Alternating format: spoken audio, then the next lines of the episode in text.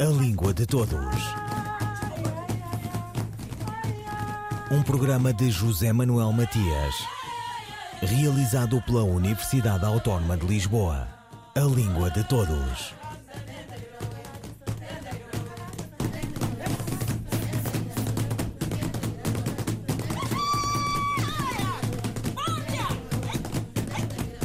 Grande investigador da presença portuguesa nos Estados Unidos da América e divulgador da língua e da cultura portuguesa no país.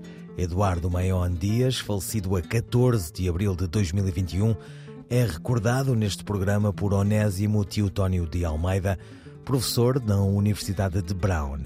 Esquecido entre nós, como costuma acontecer aos estrangeirados, designação de quase despeito e ingratidão, Eduardo Maion Dias teve um percurso notável e que interessa conhecer melhor.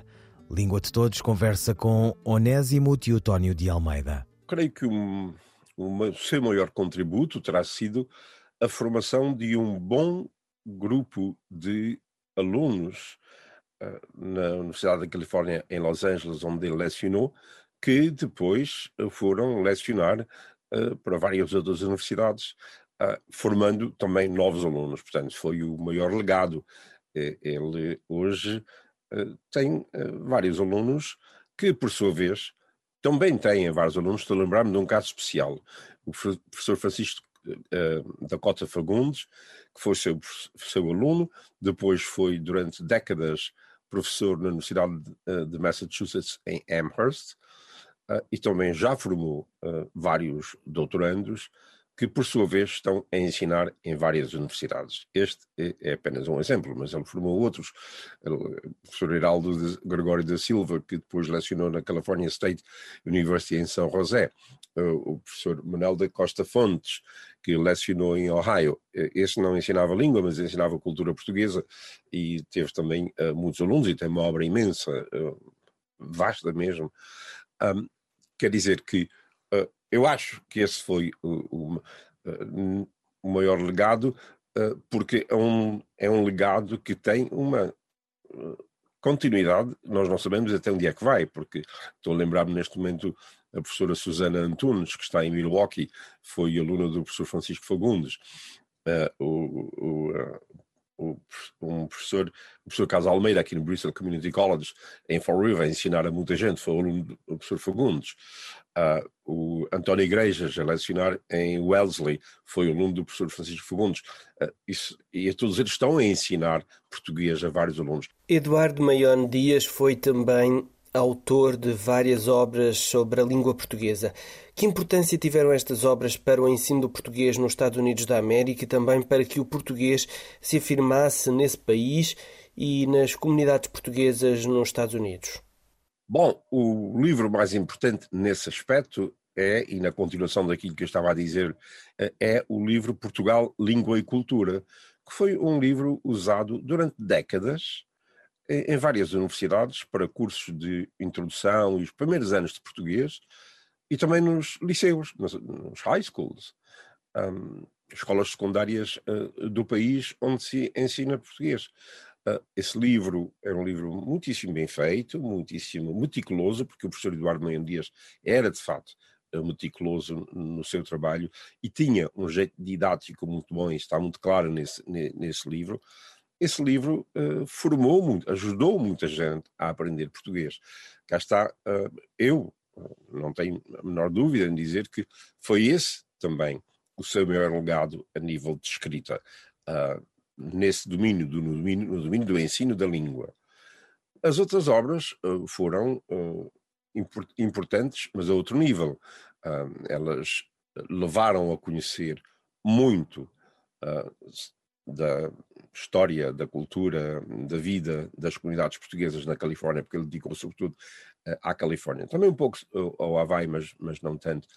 Hum, e uh, ele como que pôs no mapa uh, a vida, a cultura portuguesa na Califórnia para conhecimento dos outros, mas também um outro aspecto muitíssimo importante para ele valorizou e fez as pessoas na Califórnia sentirem-se valorizadas. Ele era convidado uh, constantemente. Uh, Portugal não se faz ideia, mas há encontros, colóquios, já uh, festas e lá vem é preciso um jantar, mete um discurso, mete uma, uma palestra. Isso é muito vulgar aqui. Ele era frequentemente, ele era habitualmente convidado o estado da Califórnia é muito grande e ele ia, uh, aceitava sempre ia, uh, gostava de estar com as pessoas, portanto a presença dele era estimulante, porque normalmente essas associações estão ligadas ou escolas, ao ensino de português, e ele era um estímulo para os professores, era um estímulo para as pessoas mandarem os filhos para os programas de português para aprender, aprender português na escola ou, na, ou, no, ou, nos sítios onde se ensinava depois da escola, se ensinava português, hum, e uh, ele uh, teve esse impacto grande uh, na comunidade de fazer as pessoas apreciarem a sua língua, gostarem de mantê-la, de desenvolvê-la, de passá-la de passá-la aos, aos seus filhos. Portanto, hum, esse, e os livros que ele escreveu sobre isso, sobre entrevistas, eh, crónicas eh, eh, sobre a presença portuguesa na Califórnia tiveram esse impacto não só na Califórnia, mas em todo o mundo lusófono onde as pessoas estão interessadas. Em Portugal, infelizmente, não há muita, muita gente interessada nisto, mas há gente interessada e ficava, ficou assim sendo informada sobre o que é que lá se passava. Ele também lecionou no verão, uh, lecionou português na, na, na, Universidade da Califórnia, em Santa Bárbara, uh, e onde havia uma casa portuguesa e ele era o espécie de o diretor da casa, e aí também apanhou muitos alunos que não estavam na UCLA, mas que vinham de várias partes da Califórnia e mesmo do país, passar o verão em Santa Bárbara, e ele também estimulou-os imenso. Como referiu, em Portugal pouco se conhece sobre a obra do professor Eduardo Maion Dias. Acredita que ele foi esquecido pelo país? Bom, esquece-se alguma coisa de que não nos lembramos. No caso de, do, do Eduardo Maion Dias, houve muita gente que nunca chegou a conhecê-lo, portanto nunca chegou a esquecer, não, não o esqueceu. Ah, existe uma distração no país em relação ao que se passa nas comunidades. Uh, neste momento eu estou ligado a um projeto uh, que o Ministério dos Negócios Estrangeiros está a tentar implementar, a criação de uma coleção de livros na imprensa nacional sobre as comunidades portuguesas no estrangeiro, um, para tentar divulgar, um, interessar um pouco o público português pelo que se passa nas comunidades. Nós dizemos que somos muito universais, universalistas, uh, andamos pelo mundo, fizemos tudo isso, e, uh, uh, mas não somos, somos muito mais paroquiais, estou a traduzir aqui, aqui do, do, inglês não usamos, não gosto de usar o, o, termo provincianos, mas estamos muito fechados por nós próprios em Portugal e tudo o que se passa nas comunidades portuguesas no estrangeiro uh, passa uh, ao, lado.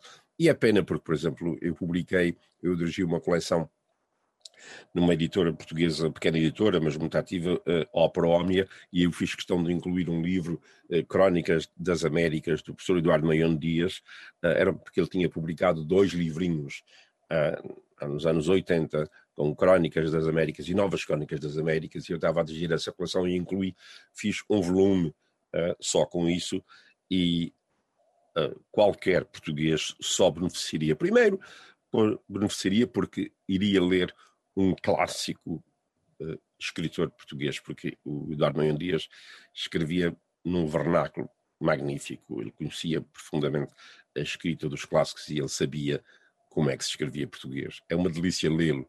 As suas crónicas estão cheias de. são inteligentes, cheias de humor, de ironia, de graça, uh, e de observações culturais muito, muito uh, pertinentes, agudas.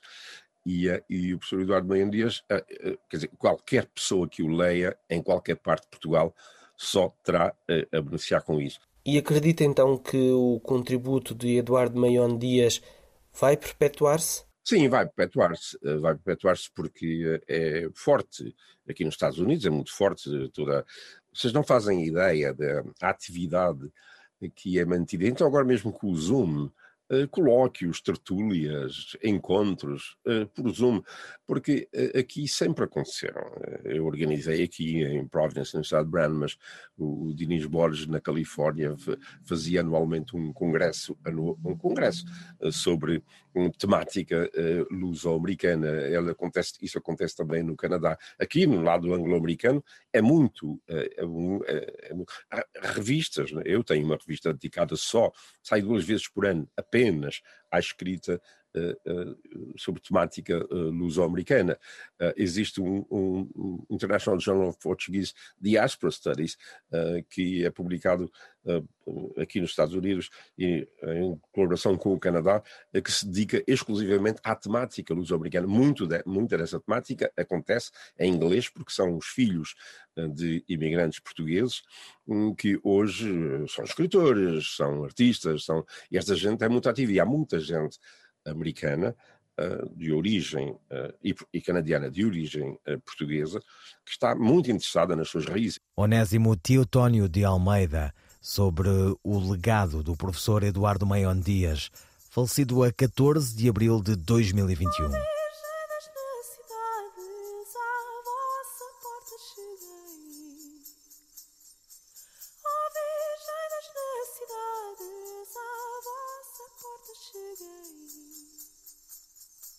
Tantos anjos me acompanham como de passadas têm.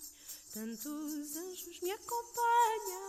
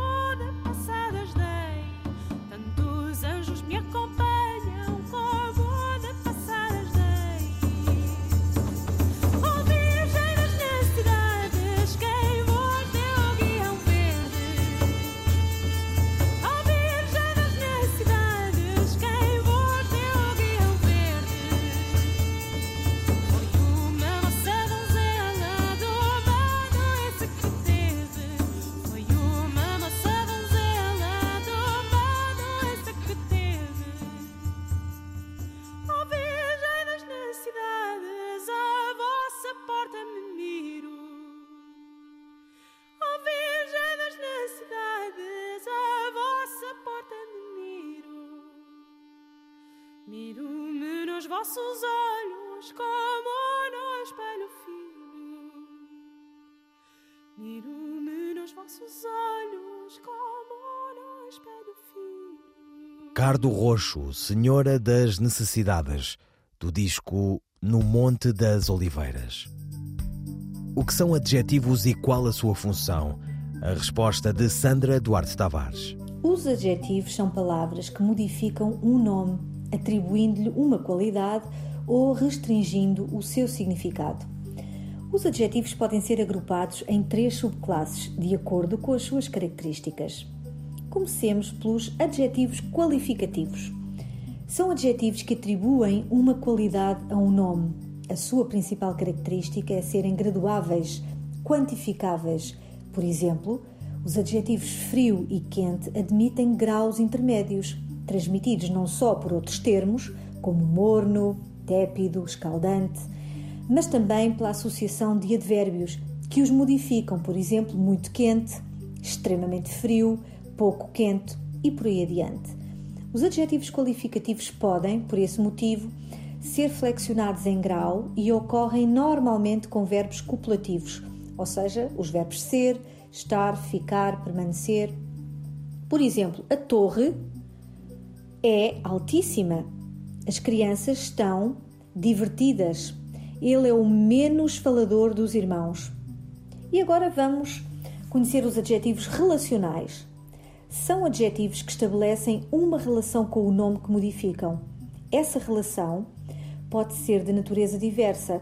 Uma relação de tempo, por exemplo, jornais, semanais. Semanais é um adjetivo relacional, relativo à semana. De origem, por exemplo, flores, campestres. Campestres é um adjetivo relacional, do campo. Uma relação de finalidade, protetor solar. Solar é um adjetivo relacionar, eh, relacional, aliás, relativo ao Sol. Os adjetivos relacionais têm algumas características que os distinguem dos adjetivos que vimos anteriormente, os qualificativos. Quase todos têm na sua base um nome. O adjetivo semanais, como vimos há pouco, deriva do nome semana, campestres provém do nome campo, etc. Não são graduáveis e, por esse motivo, não admitem flexão em grau. Não podemos dizer que os jornais são muito semanais, nem as flores são pouco campestres. Portanto, estes adjetivos relacionais não variam em grau, são invariáveis em grau.